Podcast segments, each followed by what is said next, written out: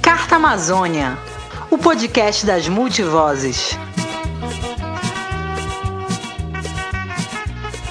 Olá, eu sou Adson Ferreira. Está no ar a terceira edição do Carta Amazônia, o seu podcast de política, meio ambiente e modo de vida amazônico. Esse podcast é uma realização do site Carta Amazônia em parceria com o portal Rede Pará, uma plataforma de conteúdo jornalístico aberto à produção independente. E para me ajudar na condução e construção desta carta, eu tenho ao meu lado o jornalista Felipe Melo. Felipe, mais uma vez, bem-vindo ao Carta Amazônia. Olá, Adson, tudo bom? É sempre bom estar contigo na condução do Carta Amazônia. E nesta terceira edição vamos falar sobre o efeito da pandemia entre as comunidades quilombolas e agroextrativistas da Amazônia. A pandemia atinge de forma mais intensa as populações vulneráveis, sejam elas periféricas, indígenas ou quilombolas. E o pior é que faltam dados oficiais para identificar o impacto. Segundo o levantamento da CONAC, Coordenação Nacional de Articulação das Comunidades Negras Rurais Quilombolas, em parceria com o ISA, Instituto Socioambiental, já foram confirmados 4.895 casos de Covid-19 nos territórios quilombolas do país. O monitoramento, feito de forma autônoma, também mostra que a maioria desses casos se concentram na região amazônica. Esses dados são do dia 1 de fevereiro de 2021, data de gravação desse podcast. Vale lembrar que essas informações são coletadas junto às lideranças quilombolas de territórios de todo o país. Para saber mais sobre esses números, acesse o site quilombosemcovid19.org. E para entender melhor sobre esse tema, vamos ouvir o depoimento da coordenadora executiva da CONAC, Sandra Andrade. Nessa entrevista, concedida durante o lançamento do Observatório da Covid-19 nos quilombos do Brasil, ela relata como tem funcionado o atendimento de saúde nesses territórios durante a pandemia. A gente está lutando para que o nosso povo possa ter o um mínimo de atendimento. Eu, eu sei que isso acontece no Brasil inteiro. É com as pessoas das periferias, é com as pessoas da favela. Acho que até hoje nenhum quilombola conseguiu fazer o teste. Só quando morre, morreu disso. É um descaso total, né? das autoridades, desse, do, do, dos governos, com essa população. A gente até pensa, nossa, eles juraram de nos matar e nós juramos que nós não vamos morrer. Esse racismo institucional que a gente luta há bastante tempo, está fazendo com a gente entre um pouco em desespero. Porque é, esse vírus, nós não sabemos nada dele. Nós temos a nossa medicina tradicional. Nós fazemos nosso chá, nossas benzeção, mas esse vírus veio da onde? O que, qual é a orientação, além da, de, da quarentena, de se resguardar? Quem que tem um, um, um dado específico para orientar o nosso povo para além da quarentena de ficar dentro de casa.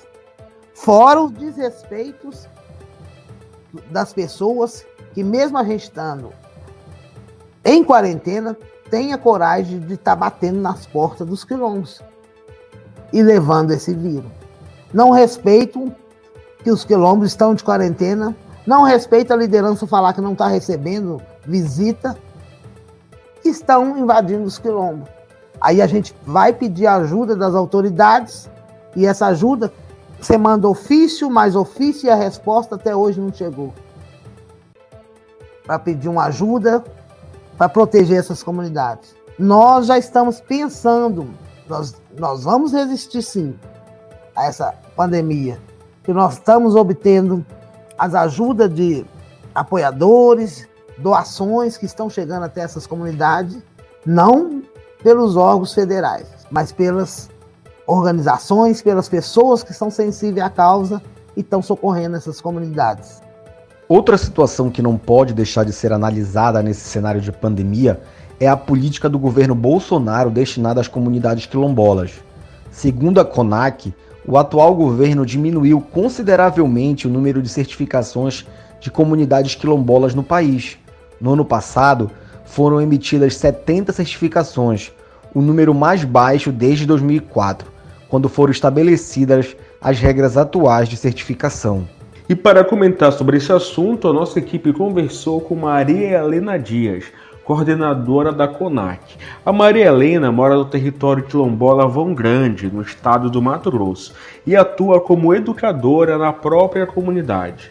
Ela explica como os moradores dos quilombos têm enfrentado a política ambiental do governo federal.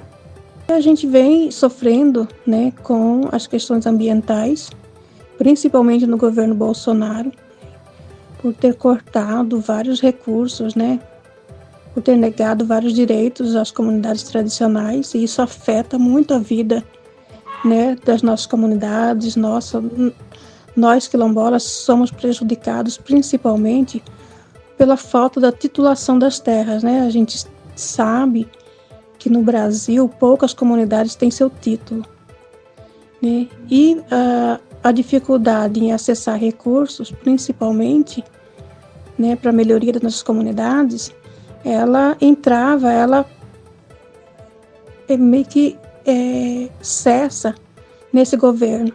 Então, a gente tem enfrentado diversas dificuldades para sobrevivência mesmo, porque por muitos e muitos anos, historicamente, nossas comunidades elas são invisíveis, agora elas se tornaram muito mais invisíveis, ameaçadas, né? E isso é, acaba que, que prejudica a nossa vida em comunidade, nosso cotidiano de vida é ameaçado pelo agronegócio, é ameaçado pela grilagem de terra e agora ameaçado pelo governo, né? Aquele que deveria defender, aquele que deveria é, titular as nossas terras, ele cria leis que prejudicam as comunidades. É importante lembrar que quilombolas são alvos recorrentes de Bolsonaro. Há registros de declarações racistas quando ele ainda era deputado federal quando estava em pré-campanha presidencial e mesmo depois de eleito presidente. Eu fui num quilombola em Eldorado Paulista. O, o afrodescendente mais leve lá pesava sete arrobas. Não fazem nada. Eu acho que nem para procriadores serve mais. Mais de um bilhão de reais por ano gastado com eles. Exatamente, Felipe. Bolsonaro chegou a ser processado por racismo devido a essa fala que ouvimos agora há pouco, mas foi absolvido. Aliás, falando em racismo, o atual presidente da Fundação Palmares, Sérgio Camargo, também coleciona publicações de ataques e ofensas a membros do movimento negro e da militância antirracista. A Fundação Palmares é o órgão responsável pela emissão das certificações e pela defesa dos valores históricos e sociais dos negros no país. Mesmo com todos os ataques preconceituosos do atual gestor, a Fundação Palmares nega a existência de um racismo estrutural no Brasil. Maria Helena, como essa política de racismo institucional tão explícita nas ações da atual gestão da Fundação Palmares afeta as comunidades quilombolas da Amazônia. Todas as comunidades quilombolas elas, elas são afetadas é, com, com esse governo, né? um governo que invisibiliza, que ameaça, que maltrata.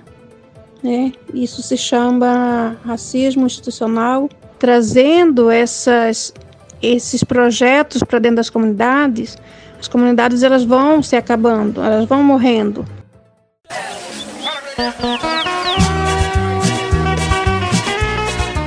Carta Amazônia, o podcast das multivozes.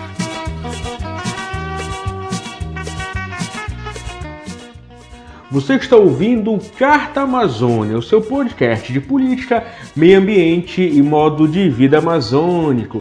Neste programa, a gente discute o efeito da pandemia entre as comunidades quilombolas e agroextrativistas da Amazônia.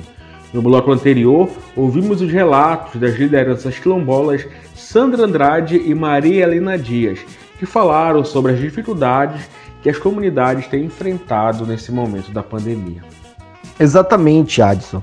É importante destacar que, assim como as comunidades quilombolas, também não existem dados oficiais do Ministério da Saúde sobre a situação da pandemia entre a população agroextrativista que vive na região amazônica. E para falar sobre o cenário da pandemia entre as comunidades agroextrativistas, a gente conversa com Johnny Torquato, secretário-geral do CNS, Conselho Nacional das Populações Extrativistas, e conselheiro do CNPCT, Conselho Nacional de Povos e Comunidades Tradicionais.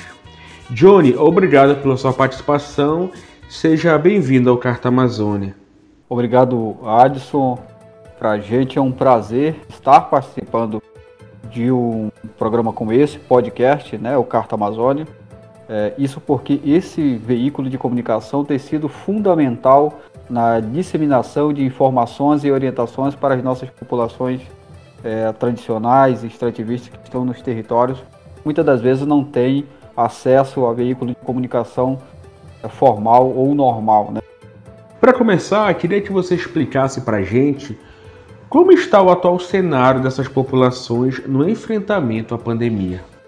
Então, Adson, nós temos um contexto amazônico que é bem específico.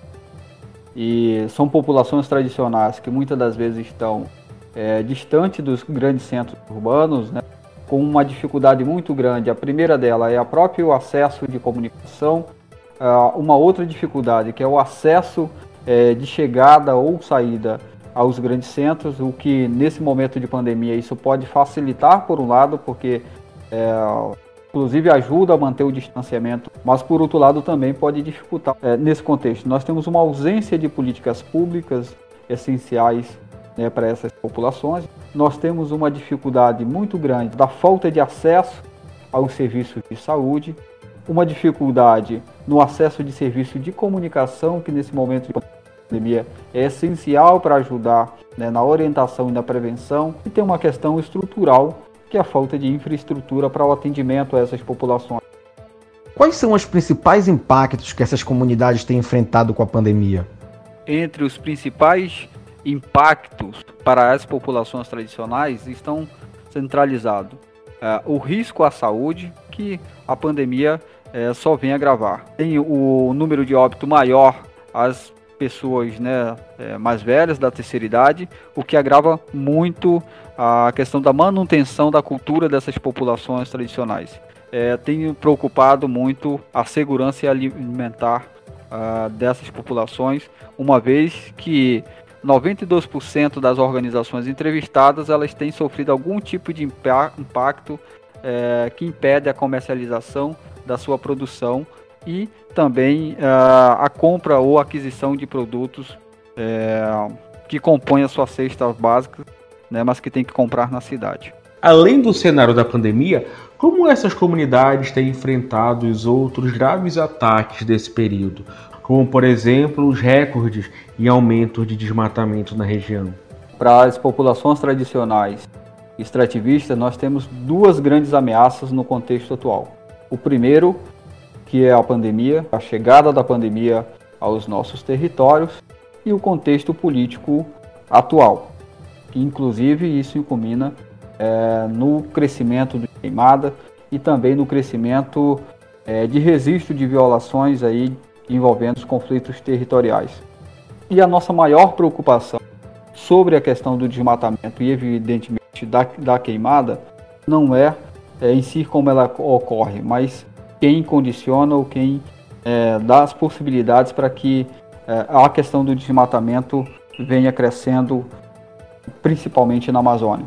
Então nós temos uma questão central, primeiro, que é o posicionamento do governo federal. É um governo que é pró-agronegócio, pró a mineração, antidemocrático, anti-povos tradicionais e anti-movimentos sociais.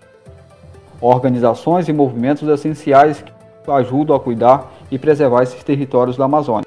Nós temos uma questão central, que é a desestruturação do Estado brasileiro, então nós temos, ao mesmo tempo em que a gente vê o crescimento do desmatamento e da queimada. O oposto disso a gente vê o enfraquecimento, a desestruturações de órgãos essenciais, como o Ministério do Meio Ambiente, o antigo MDA, que deveria cumprir uma função também, e o repasse dessas atribuições para instituições que vão o contrário aos interesses das populações nacionais e a garantia do território. Na abertura da Assembleia Geral da ONU, o presidente Jair Bolsonaro responsabilizou índios e caboclos pelas queimadas no Brasil. Bolsonaro disse ainda que o Brasil é vítima de uma campanha internacional de desinformação e defendeu as medidas tomadas pelo governo durante a pandemia. Nossa floresta é úmida e não permite a propagação do fogo em seu interior. Os incêndios acontecem praticamente nos mesmos lugares, no entorno leste da floresta, onde o caboclo e o índio queimam seus roçados em busca de sua sobrevivência em áreas já desmatadas. Os focos criminosos são combatidos com rigor e determinação. Mantenho minha política de tolerância zero com o crime ambiental.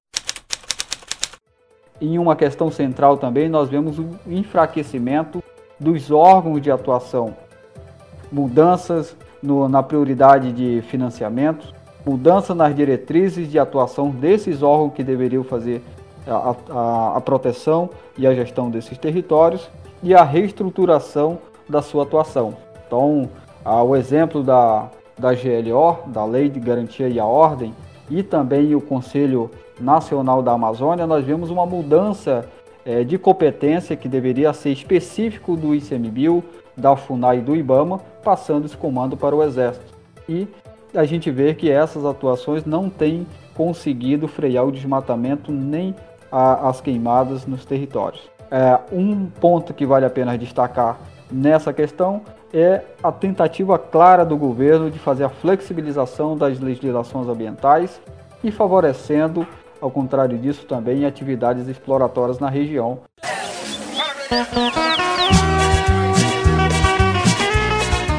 Carta Amazônia, o podcast das multivozes. E o terceiro episódio do Carta Amazônia fica por aqui. Agradeço mais uma vez ao Dione por essa importante contribuição sobre esse tema tão essencial para a gente entender a pluralidade da região amazônica. Johnny, mais uma vez, obrigado pela sua participação. Obrigado a você pela oportunidade de nós estarmos aqui evidenciando os desafios que as populações tradicionais da Amazônia e de outros biomas também vêm enfrentando no momento tão difícil da pandemia. Nós é um motivo de alegria ter ferramentas né, e oportunidade de estar falando é, dessa questão.